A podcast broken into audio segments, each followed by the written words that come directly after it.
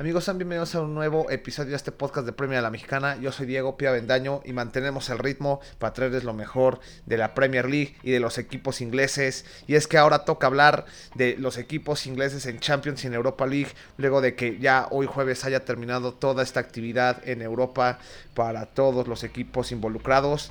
Y es que ya le podemos estar diciendo adiós a un equipo y otro que puede que en dos semanas diga también adiós a la Champions League.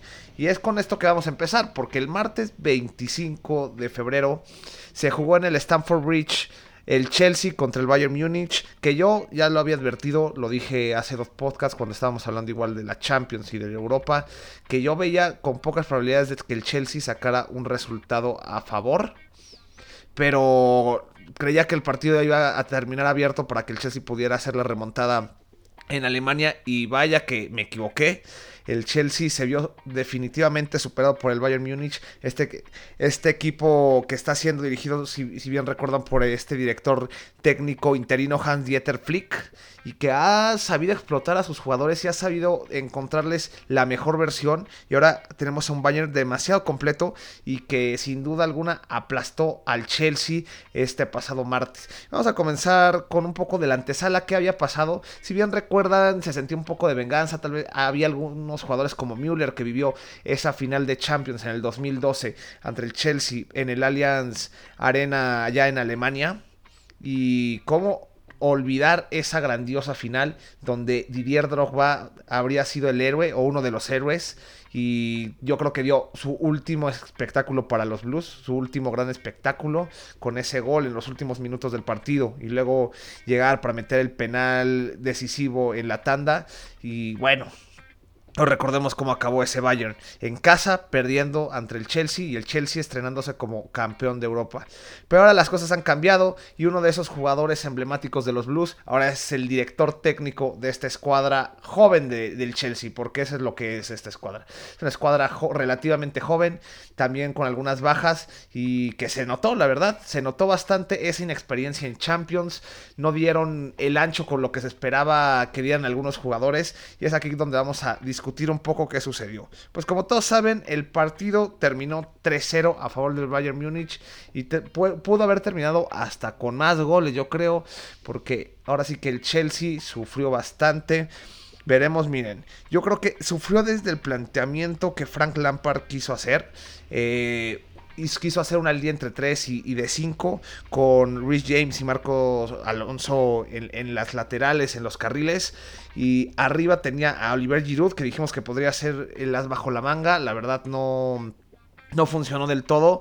Intentó hacer ciertas cosas, lo que habíamos comentado que hay, aguantar pelotas largas o bueno, pelotas aéreas eh, de poste, pero simplemente no funcionó. Y algo que yo creo que le jugó a Frank Lampard en contra y que fue como un arma de doble filo fue esa cuestión de poner a Mason Mount y a Ross Barkley en la media. ¿Por qué? Porque sé que abajo también tienes a, a Jorginho y a Mateo Kovacic, pero siento que estos dos jugadores suelen meterse mucho o desplegarse mucho hacia adelante.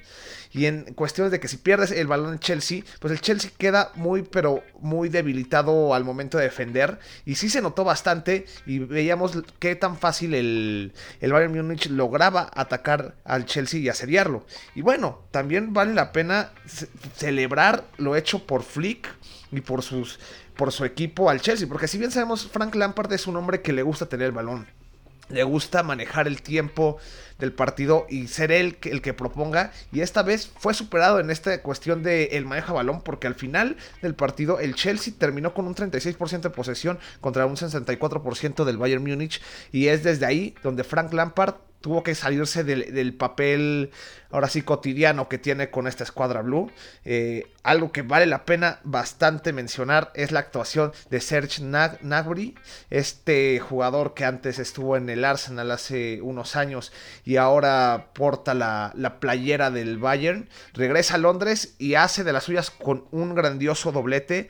Pero aparte este grandioso jugador que ya sabemos que sigue a, la alza, sigue mostrándose, mostrándose con gran potencial al ataque, hay que dar puntualmente la actuación de Alfonso Davis. Ya me corrigieron, si, no sé por qué estaba pensando que era gringo americano, pero no, es canadiense Alfonso Davis. Y es que es una moto, es una moto este hombre de, aquí, de atrás para adelante, se lleva, ahora veías cómo se va por velocidad a varios jugadores del Chelsea y está tomando buenas decisiones, termina con una asistencia en el, en el gol de Robert Lewandowski para ya cerrar el, el 3-0 Zapatero, básicamente. Y es, es increíble cómo Flick lo ha logrado adherir al equipo y encontrar la mejor versión de este joven que básicamente está comenzando. Ya sabíamos que era uno de los jóvenes más, más prometedores para los próximos años y poco a poco se está viendo esto lo que dicen. Entonces yo creo que estos fueron los dos jugadores para mí que más, más resaltaron, más se, se mostraron en este partido contra el Chelsea. Y en cuestión del Chelsea, ¿qué decirles? Yo sí... Yo la verdad, yo sí presupuestaba la derrota, ya se los había dicho, pero de esta forma. Yo creía que sí iba a ser un partido más cerrado, un 2-1, algo, algo así, algo parecido. Pero al final, a Frank Lampard le ganaron la partida, es la realidad. Eh, y la inexperiencia, como les digo, pues hay muchos jugadores que no habían vivido tanto Champions League. Estamos hablando de Mason Mount, que es la primera vez que juega. Ahora sí que Rhys James también es la primera vez que juega. Y hay jugadores, por ejemplo, como en cuestión de Ross Barkley. Eh, este que pues sí han tenido eh, enfrentamientos en Champions, pero no, no, no se han encontrado como que en, este tipo de situaciones. También Willy Caballero hizo de la suya, sabemos que no es el mejor en la parte de abajo, pero sí tuvo varias atajadas interesantes que evitaron que este remarcador fuera ahora sí muy, mucho, mucho peor.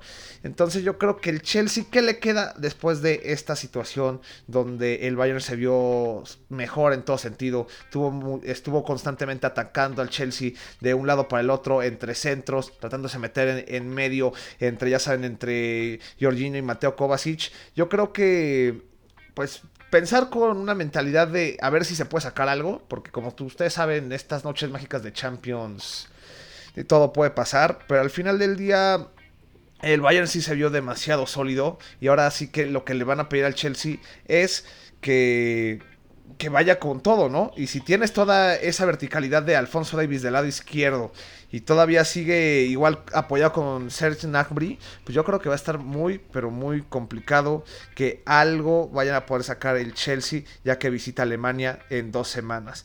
También recordemos que en Golo Kanté estuvo fuera, Christian Pulisic, que serían los más importantes. No sé si vayan a poder llegar a este enfrentamiento. Yo creo que en Golo podría ser un factor importante si llegara a estar, pero lo veo muy complicado.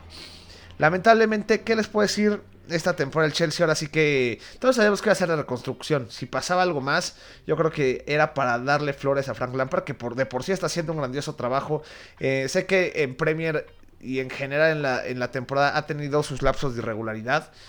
Es aceptable. La verdad es un técnico que tampoco tiene la gran experiencia en cuestión de táctica y demás. Si bien les recordamos que estuvo en el Derby County y ahí, y ahí la paras como técnico. Pero tiene una idea muy clara. La verdad me gusta mucho, ya lo he mencionado, me gusta mucho lo que él propone. Eh, el manejo de balón tampoco es engolosinarse con él, pero genera oportunidades. Y tiene una camada que promete bastante. Les digo, esta fue una primera experiencia que de esta se pueden levantar pero tiene una camada que promete bastante, demasiados jugadores jóvenes o jugadores que tal vez no son tan jóvenes, pero todavía tienen varios años de maduración para encontrar su mejor nivel. Entonces yo creo que este, como primera temporada de Lampard en Champions lo hizo bien, clasificó a, ahora sí que a eliminatorias y lamentablemente le tocó jugar contra un equipo superior a él en cuestión de talento en general y ahora sí que en cuestión de cómo se encuentra en, en esta parte de la temporada. Así que ni modo, Frank Lampard va a tener que mantenerse en estos puestos de Champions que ahorita está en Premier. Y bueno, encontrar una solución porque en el Bridge ya no es una fortaleza como lo habíamos comentado hace, hace, una, hace una semana. El Bridge, al parecer, está teniendo, pues, no sé, una caída. Está teniendo, ahora sí que el registro más grande de derrotas en una temporada desde el 85, si bien recuerdo. Y bueno, de hecho, también con esta derrota de 3-0, es la derrota más abultada que el Bridge ha presenciado en competiciones europeas, en toda su historia. Entonces, para que sí, yo creo que ese va a ser un, punto importante de focalizar para Lampard ya en la, en la para la siguiente temporada porque también el estadio juega y se ha demostrado para otros equipos sobre todo los ingleses ustedes sabrán Old Trafford en su tiempo eh, el estadio de Liverpool que es Anfield esos estadios ya ven que también luego llegan a jugar a favor de, del equipo y yo creo que el Bridge también puede hacer lo suyo en, esa cuestión. Entonces yo creo que Lampard puede buscar atacar al Bayern en el partido de vuelta. Veo muy difícil que vayan a darle ahora sí que la remontada a un Bayern que se ve sólido, que Flick ha sabido cómo manejar sus piezas, una defensa que por ejemplo en este caso fue comandada por Alaba y Boateng y se vio bastante bien. Eh, seguimos teniendo en la portería Neuer. Entonces yo creo que que va a ser muy complicado. También un, jugador importante que me gustó bastante fue Thiago Alcántara en, el lado del Bayern. Que la verdad que el control del tiempo, las decisiones, cómo, lograba la vinculación entre la media y, la ofensiva. Eh, yo creo que no mencionaron tanto a él, se fueron más por Alfonso Davis, que tiene sentido por qué. Pero yo creo que Thiago Alcántara también se llevó un partidazo, si no es que fue el mejor del equipo, pero a pocas luces, es lo malo. Entonces yo creo que lo tiene muy complicado el Chelsea. Tiene que llegar, pelear con corazón, con los hombres que tiene y ver qué puede sacar. Pero yo creo que mi predicción para el partido de vuelta, sí, el Bayern va a avanzar.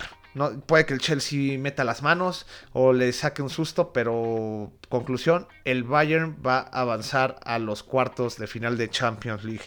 Y esto fue la actividad del 25 de febrero que fue martes y el miércoles estaba justamente el enfrentamiento del Morbo. Ya saben, Guardiola regresaba al Bernabéu, el City se estaba jugando básicamente la temporada en este partido porque, como todos saben, pues ya la Premier está perdida. Una Copa de Liga o una Copa Ahora, ahora sí, Copa Liga o la FA Cup no, no, no valen para mucho. Y con esto de que puede, que aunque el City ya mandó ya apelar este castigo, pero pues lo más probable es que se queden sin Champions. Entonces es ahora o nunca para levantar la mano y ver si pueden por fin llevar a sus vitrinas su primer Champions League. Y vaya, cosa que sí se lo tomaron en serio. Yo le había dicho que yo veía más al Madrid por la magia que tiene. Y bueno, tiene a Zidane que también tiene una magia especial. Los jugadores también están respondiendo, pero no. El City llevó a su zona de confort este juego. Y algo que yo le había criticado a Guardiola y hoy lo cambió es que dejó de pensar tan cuadrado en el sentido de, su estilo de juego.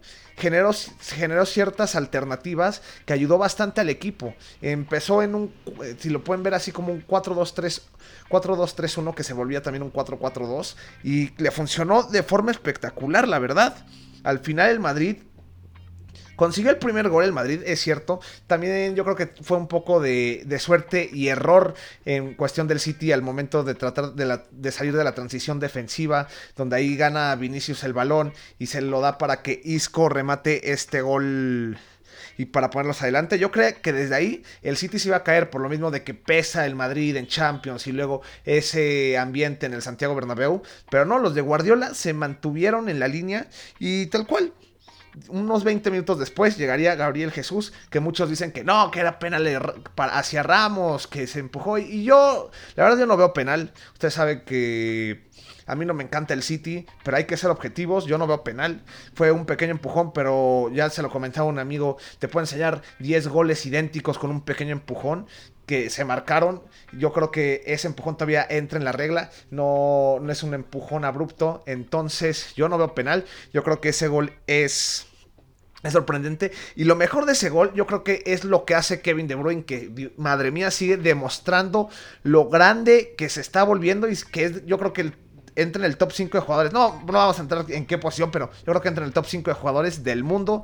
Es el capitán y el pilar principal de este Manchester City. Es que es increíble lo que hace. En este gol de Gabriel Jesús, como dentro del área empieza a mover el balón, a pisarlo y se acomoda para darle un centro perfecto a Gabriel Jesús. No, no, no. Es que Kevin De Bruyne hizo todo. manejando entre líneas. Luego se podría abrir un poco a las bandas para, para generar eh, superioridad numérica al momento de atacar. Y bueno, al final termina anotando un gol y esta asistencia que comentamos de Gabriel Jesús, que ya hablaremos de, de, dónde surge el gol de Kevin De Bruyne. Y con este gol, De Bruyne llega a 50 goles con el City. Sin duda, ¿qué podemos pedir? El City ahorita tiene el mejor mediocampista del mundo y que yo creo que ha sido eh, o se ha mantenido entre los mejores, tal vez entre los mejores tres mediocampistas del mundo en las últimas temporadas. Y es que sí, De Bruyne se encuentra en su mejor estado de forma y dio un golpe en la mesa en el Santiago Bernabéu. Y ahora hablando un poco más de qué sucedió, yo creo que Guardiola vio el punto débil en, eh, en, el cuadro madridista y fue ese punto de Carvajal. La verdad estuvo presionando bastante por la banda de Carvajal con Sterling. Si bien recuerdan, pues el, el penal surge de, de, de, de, Sterling que adelanta el balón y Carvajal se lanza a barrer y no llega al balón y tira a Sterling.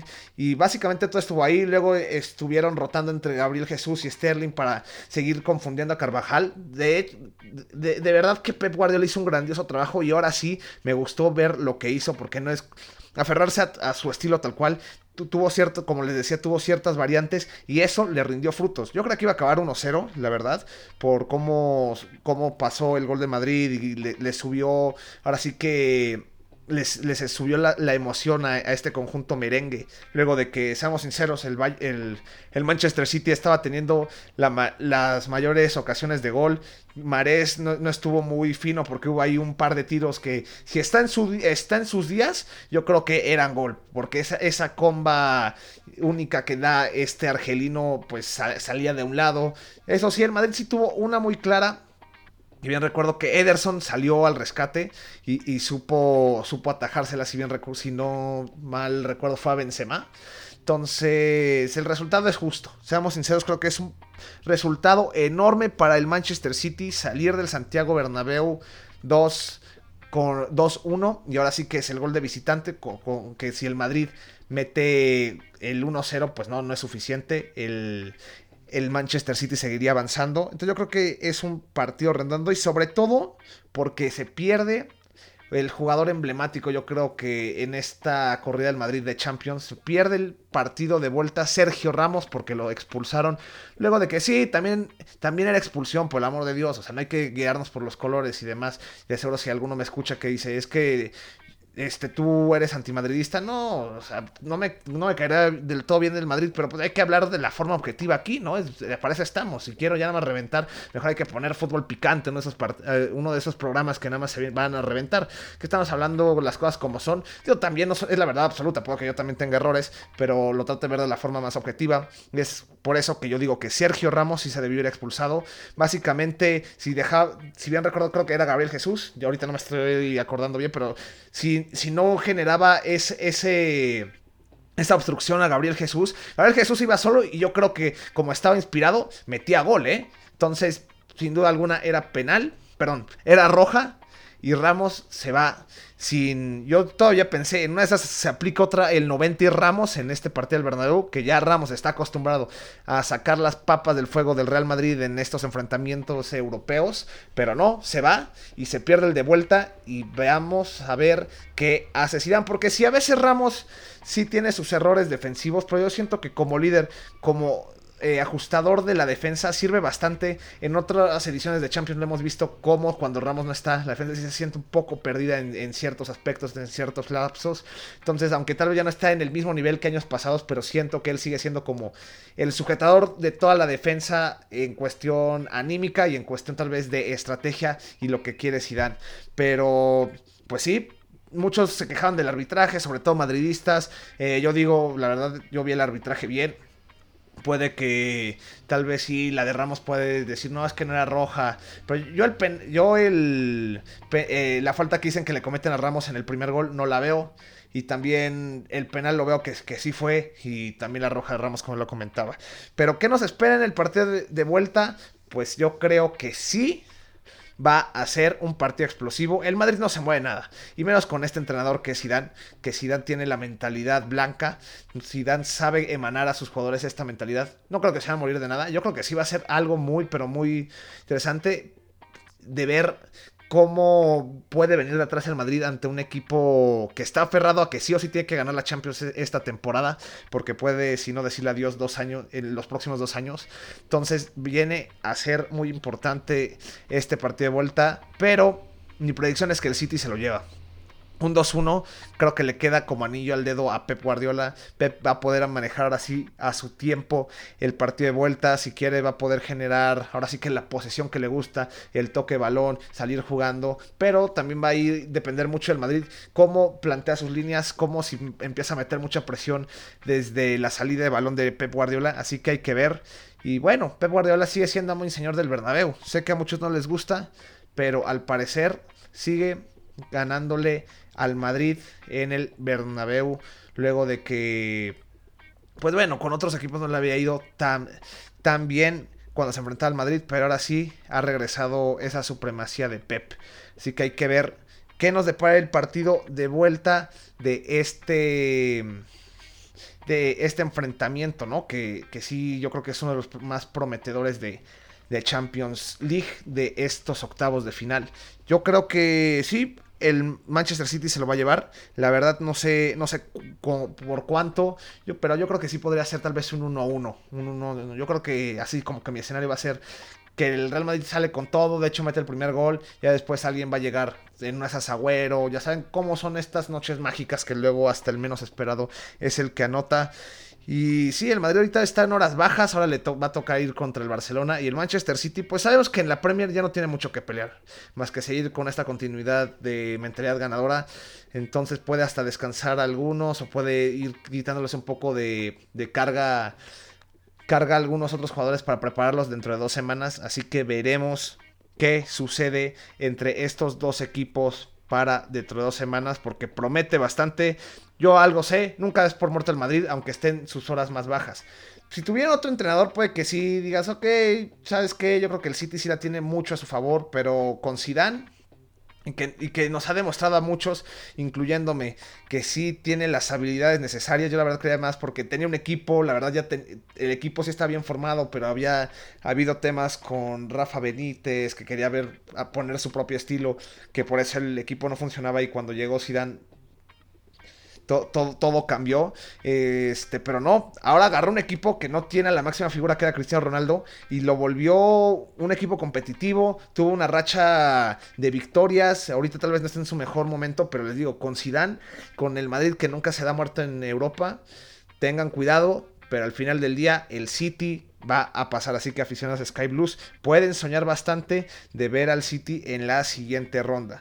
Y eso fue la Champions en cuestión de esta semana. Y ahora vamos al grandioso torneo que es la Europa League. Algunos tal vez dicen, no, qué hueva, ¿qué es eso? No, pero la Europa League luego también se disfruta, hay enfrentamientos interesantes. Y justamente vamos a hablar de esos enfrentamientos ahora. Pero vamos a ir con el más si lo podemos decir ya definido desde la, primera serie, que estamos hablando del Wolverhampton contra el español. Así que el, el Wolverhampton visitaba al español en Barcelona. Y ahí pues el español yo creo que salió más con empuje, darle algo a sus aficionados, si bien tuvo algunos cambios en el 11 inicial. Eh, obviamente ellos se tienen que enfocar más en no descender y sobre todo porque si ya tenían un, marcador en contra de 4-0 es muy complicado subirlo. Sobre todo cómo está armado el equipo de, un Espíritu Santo para anotar gol. Pero sorpresivamente el español ganó el día de hoy 3-2. No sirvió mucho porque al final el marcador global fue 6-3. Pero sirve en cuestión de darle una felicidad a, los, a los aficionados. Y bueno, es que en, en este caso la estrella del partido fue Jonathan Caleri, que se, que, se dio un hat-trick en esta victoria.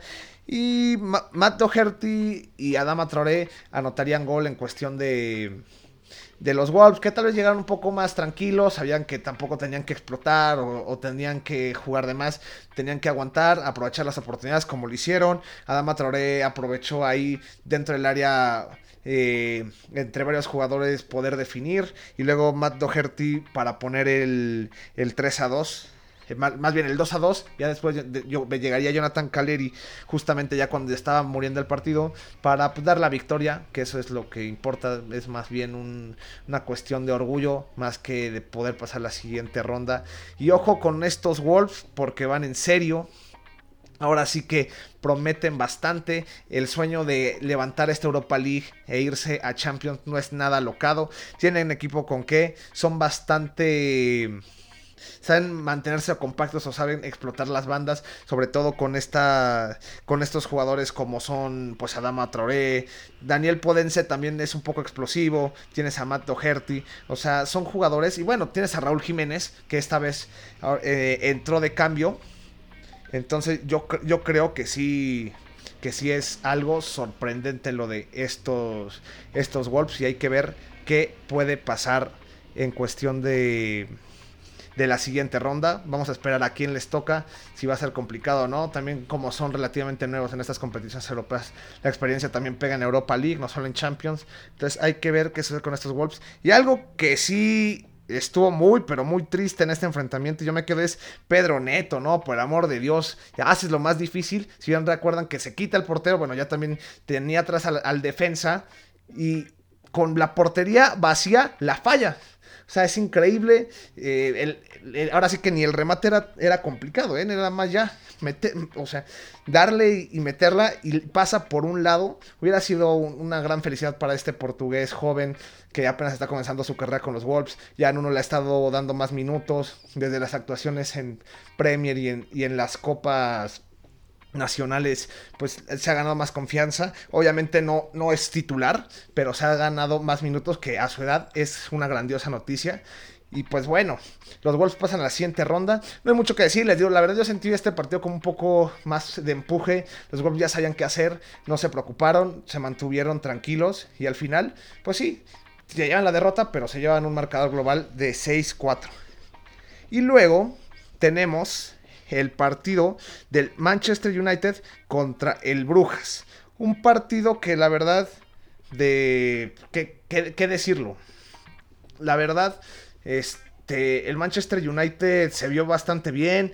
Estuvo Bruno Fernández en la titularidad. Odión Ígalo estuvo en la titularidad y de hecho anotó gol. Se estrena con el Manchester United anotando uno de los goles en esta goleada contra el Club Brujas. Y vaya cosa, Odión Ígalo, pues es. ¿Cómo decirlo? Yo, yo sí llegué ahora sí que a criticar el fichaje y dije, pues es que el United, por lo que es y traes a alguien que ya vivió su prime en Premier League con el Watford hace unos años y ahorita está en, la Liga China, pero bueno, al final de cuentas puede aportar algo. No, o sea, no es mal el jugador. El jugador se ha mostrado con, con Nigeria, se ha mostrado bastante bien. En, el Watford, obviamente, como dice, tuvo el prime. Bueno, en la Liga China, pues tampoco eh, te puedes, te puedes agarrar de ahí para saber qué, qué, qué tan bueno es un jugador, ¿no? Eh, es variando obviamente en otros equipos han, salido maravillas, como el caso de Paulinho con el Barcelona que venía de la Liga China y después fue uno de los más importantes dentro de ese, de ese esquema y ayudó bastante al Barça para sacar puntos importantes. Entonces, pues, ¿qué, les digo? El Manchester United se lleva una victoria cómoda. Eh, pues todo se resumió después de esa mano. Es que sigo pensando por qué metió la mano y esa defensa del Club Brujas eh, era innecesaria porque básicamente así hasta parecía porteros. La metió demasiado evidente en un tiro que puede que sí iba hacia portería y puede que sí podría generar daño o hasta gol. Pero yo creo que Simón Muñolet sí lo hubiera podido alcanzar y ahí pues se cayó el partido. Si bien el United estaba siendo superior, pero se cayó el partido definitivamente ahí. También pues un aplauso a Simón Miñolet, aún con la goleada yo creo que pudo ser peor. Miñolet sí tuvo varias intervenciones interesantes. Y hasta ahí, bueno, lo del Club Brujas. Eh, en, el caso del United, sí fue bastante, bastante buena su actuación. Y bueno, Bruno Fernández sigue en plan grande, la verdad. Es, ha caído como niño en dedo. Eh, tiene pocos partidos, yo esperaba que se iba a tardar más en adaptación. Sigue teniendo esa necesidad de un proceso de adaptarse, pero de todas formas empieza a generar peligro. Hoy mete un gol de penal, estoy involucrado en los tres goles. Entonces, Bruno Fernández está cumpliendo con el United ahorita en corto plazo. Ya sabemos que hay que esperar cómo se acaba la temporada y cómo empieza la siguiente. Pero me está gustando bastante lo que estoy viendo del portugués. Siento que es alguien que va a ser referente de esta escuadra para lo que acá termina en la campaña y lo que viene en un futuro para este equipo. Bueno, ¿qué les voy a decir? Que este es el primer portugués del United desde 2012 que anota en dos partidos consecutivos con, con el United. Entonces, pues, también ahí la parte de récord y estadísticas que a muchos les gusta. El último en hacerlo fue justamente en 2012 Nani.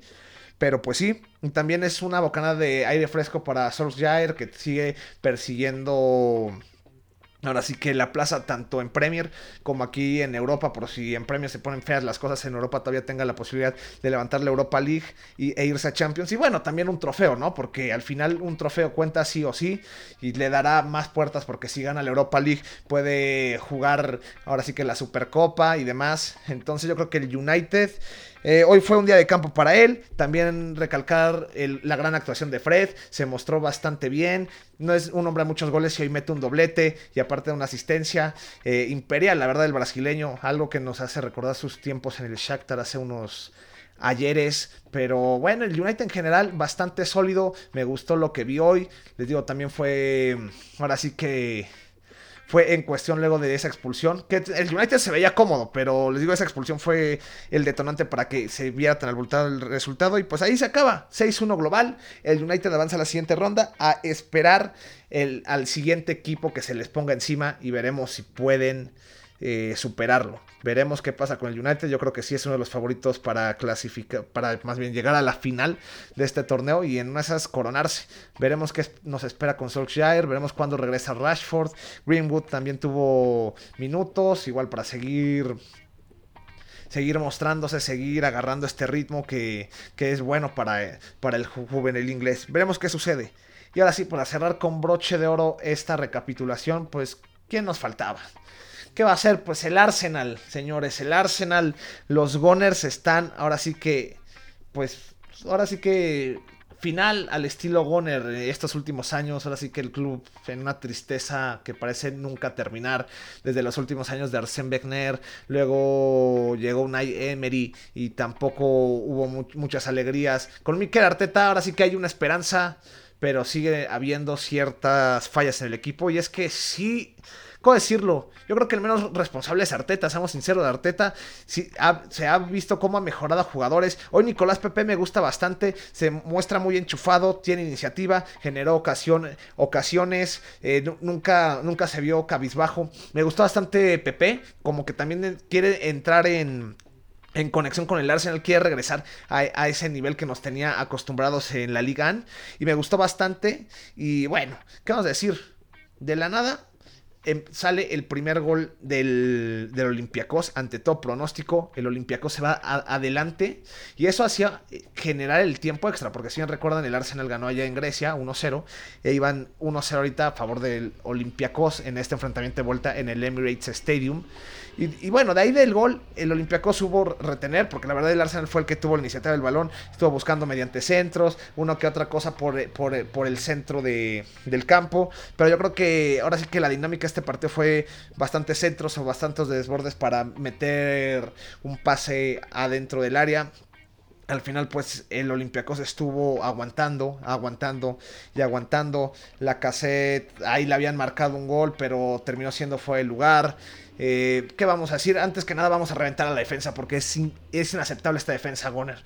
En el, en el, justamente en el primer gol que mete déjenme acordarme el nombre, la verdad, porque estos nombres son bastante complicados. Pero que de hecho fue, para mí se me hizo el jugador del partido en el caso del Olympiacos, porque controló bien a su defensa, eh, supo manejarla para que el Arsenal no tuviera tantas ocasiones claras. O sea, sí hubo centros, sí tuvieron el balón, pero supo que no, que no, que no llegara así al final los ataques del Arsenal. Si hablamos de Pape Abu Cissé, que mete el gol. Y es ahí donde tengo, no, una super queja. David Luis sigue siendo el jugador más sobrevalorado de Premier League y, yo creo que uno de los jugadores más sobrevalorados brasileños. Porque es increíble cómo en ese gol de tiro de esquina. Ahí literalmente se ve papando moscas que aplaudiéndolo básicamente o como otro aficionado más viendo el gol. Le queda parado. Literalmente Papu Abu si se pues entra solo y remata y ahí va el gol que fue el comienzo de toda esta catástrofe. Entonces, y Mustafi también se vio bastante pobre. Yo creo que Mustafi ya no está para los Gunners. Bueno, también tampoco David Luis. Bueno, tal vez David Luis sí como un recambio, tal vez sí como sí, a veces como titular, si lo quieres ver, yo sigo como que aferrándome a que no, ya David Luis debe también emigrar a otro lado, ya sí que es vete a la liga china, algo así, pero bueno, cada quien, pero les digo, la defensa ese es el problema. Mikel Arteta puede sacar su, su, mejor planteamiento, pero si la defensa te falla de esas formas, tú como técnico tú no vas a estar ahí diciéndole, oye, es que hace... Aprende a marcar, ¿no? O sea, eso es responsabilidad del defensa y estos dos hombres, pues sí, una cosa lamentable. Y bueno, al final Mustafi pues también salió de cambio. Creo que ahí como que se vio un poco más balanceado el Arsenal al final de cuentas, pero sí, yo creo que la defensa es lo que está arruinando que Mikel Arteta puede sacar más resultados en cuestión importantes, porque si bien, como les dije, en Premier League vienen invictos, pero bueno, invictos en cuestión que sí tienen victorias, pero yo, lo más que tienen son empates, que para un equipo con el Arsenal no sirve. Entonces, también lo triste de la historia es que volvió a aparecer Aubameyang con ese golazo ya en el, último tramo del tiempo extra. Ya todos juraban que iba a ser uno de esos finales espectaculares de que el Arsenal supo aguantar y tener el, el partido a su control. Y no, después de esa chilena que se echa Aubameyang, que fue un golazo increíble, llegaría justamente ya en los últimos minutos, ahora sí, del encuentro y, marca, y marcaría gol Yusef El Arabi para ahora sí matar toda esperanza de los Gunners. La verdad, tú ves cómo se desploma Aubameyang justo luego de ese gol y es que sí, es la cuestión, es justamente la representación gráfica de lo que han sido los Gunners en estas últimas temporadas. O sea, una tristeza se queda muy, pero muy atrás lo, lo, visto de antes, que conquistaban la Premier League, era uno de esos equipos que mordía en Champions, en competiciones europeas, y ahora se queda olvidado, se queda ya sin, sin saber como que ese, es, e, ese saber de equipo grande. Eh, qué tristeza por el Arsenal, la verdad. Sé que le pasa a todos los equipos. A Liverpool le llegó a pasar en algún lapso al principio de la década pasada. Y ahora pues el Arsenal tiene a un técnico que yo creo que es idóneo, que va a seguir como esa tradición del, del Arsenal. Y es cuestión de darle armas para que siga creciendo, porque yo creo que sí hay que confiar bastante en Mikel Arteta. Pero hoy toca decirle adiós a la Europa League y yo creo que Sí, le va a tocar decir adiós al Arsenal a la próxima Champions League. Muy complicado. Si esta era su mayor apuesta. De hecho, la media inglesa lo llegó a decir que era apuesta de Europa League, pues ya se va. Y no, lo veo muy complicado. O sea, imposible nada, ¿no? Pero muy complicado que el Arsenal vaya a poder clasificar mediante Premier League a la próxima Champions. Tiene bastantes equipos arriba de él. Tiene que depender de varios resultados. Ganar esos enfrentamientos directos a estos equipos y no no, yo veo más sólidos a estos, estos otros equipos que al Arsenal. Entonces, lamentablemente, aficionados Gunners, yo creo que sí se van a tener que quedar con las ganas. Y en eso, a ver, y si sí llegan a Europa League, porque puede que ni siquiera puedan saborear las mieles de competiciones europeas el próximo año. Una tristeza, pero creo que es lo correcto para que comience ahora sí el proyecto en sí de Mikel Arteta. Si bien ahorita llega como un bombero, como para que el Arsenal mejore, que lo está haciendo partido tras partido, o bueno, en general lo está haciendo. Pero yo creo que el verdadero trabajo de Arteta comenzará el próximo agosto. Así que, Gunners, la esperanza muere al último. Yo sí veo bastante prometedor Arteta. El problema es el proyecto Chance, los dueños y demás. Como saben, luego el Arsenal no tiene los mejores libros en la cuestión financiera, pero hay que tener esperanza. Yo creo que al final siempre hay luz al final del túnel y aquí es la ocasión. Y bueno, con esto cerramos los enfrentamientos de, esta semana. Y ya si, si bien saben, la próxima semana se vienen los otros dos enfrentamientos, los partidos de vuelta, porque el martes 3... No, a ver, aguántenme porque creo que ya me estoy confundiendo. ¿Es la próxima o es en dos semanas? No creo que es en dos semanas al parecer. Ya me estoy volviendo loco al parecer entonces. Pero tengo que ver, tengo que ver aquí que me estoy volviendo loco. Mm, les dije, entonces, a ver, veremos, porque ya. Sí, es en dos semanas justamente. Yo era el que me estaba volviendo loco aquí. Pero bueno, el martes 10 tenemos al Tottenham yendo a Alemania al enfrentar al RB Leipzig. Ya les había dicho que es un partido bastante interesante. Mourinho va a tener que venir de atrás, va a tener que atacar con todo. Y ante un equipo tan eh, vertical como es el Leipzig, pues puede salirle el tío por la culata. Veamos qué pasa. Yo creo que el Leipzig va a avanzar. Nagelman se va a imponer a, esta, a este plantado de Mourinho. Pero vamos a ver, vamos a ver. Digo, ahorita ya, ya lo hablamos el, eh, en el podcast de la semana pasada de equipos ingleses en Europa. Entonces, ya si lo quieren ver, escúchenlo ahí. Nada más ahorita es una recapitulación de lo dicho. Y bueno, en cuestión de el miércoles 11 jugará el Liverpool contra el Atlético en Anfield. Ese yo creo que es el partido tal vez que más espera, porque ahora sí, otra vez el Liverpool va, está en la lona y tiene que levantarse, y otra vez una noche europea en Anfield. Creo que se puede, como dijo Jürgen Klopp, quedan 90 minutos en Anfield y Anfield ya demostró la temporada pasada de lo que es capaz, una remontada contra el Barcelona y ahora toca ir contra el Atlético de Madrid para remontar ese 1-0 y poder seguir, seguir con el sueño del doblete de Champions. Posible es, el Atlético obviamente va a tener que sufrir, va a sufrir mucho, no creo que vaya a ir y atacar a jugarle el tú por tú, yo creo que a tener la misma, ahora sí que la misma dinámica que el partido de ida en el Wanda, pero pueden soñar aficionados Reds de que van a vivir una noche inolvidable en dos semanas, así que hay que esperar qué pasa y veremos. Y bueno, ya para despedirnos, eh, como saben, estamos empezando esta dinámica del podcast, ver qué les gusta. Me gustaría que también me dijeran ahí en redes sociales, ya saben, en Twitter como Premier a la Mex o en Instagram como Premier a la Mexicana. También tenemos canal de YouTube, como les dije, estamos igual ahí estructurando, porque un video a la semana ahorita es muy pesado, andamos ahí en todo, entonces hay que irnos integrándolas, pero luego el podcast es un poquito más amigable. Aquí yo digo lo que se me ocurre, ¿no? Cualquier cosa y, y sandés que se me pueda ocurrir y ya ustedes dirán si es correcto o no, o ya me dejan de escuchar, ahí ustedes pensarán. Pero no, me gustaría que en las redes sociales, igual ahí pondré una, una encuesta en Instagram, preguntas ahí para que respondan. ¿Qué les gustaría o qué tema? Como empezamos este podcast, porque el, el, primer podcast fue de un tema en específico, que fue el Manchester City se quedaba sin Champions y eh, se explicaba un poco entre peras y manzanas qué era, ¿no? Entonces me gustaría que pusieran en las redes sociales qué tema, puede ser actual o puede ser algún tema de debate o algún tema a discutir, ¿eh? Por ejemplo, no sé, ¿quién es el mejor jugador en los últimos años del Arsenal? Algo así.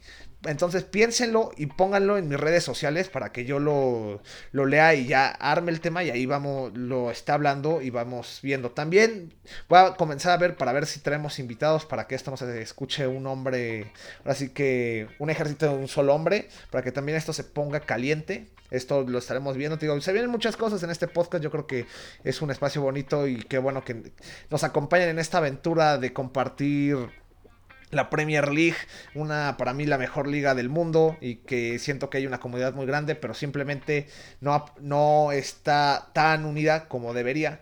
Pero como les digo, dejen ahí, no se olviden seguirme en las redes sociales, en Premier a la Mexicana, en Instagram, Premier a la Mex en Twitter, tenemos el canal de YouTube como Premier a la Mexicana igual. Eso sería todo por mi parte. Dejen ahí en las redes sociales qué les pareció el podcast, cuáles son sus predicciones en lo que viene y las estaremos leyendo y estaremos discutiéndolas también. Si quieren mandar un DM, saben que siempre contestamos. Tal vez no, no pronto, a veces nos tardamos, pero siempre los leemos, siempre tomamos en cuenta todo lo que nos dicen, tanto en comentarios como en mensajes privados.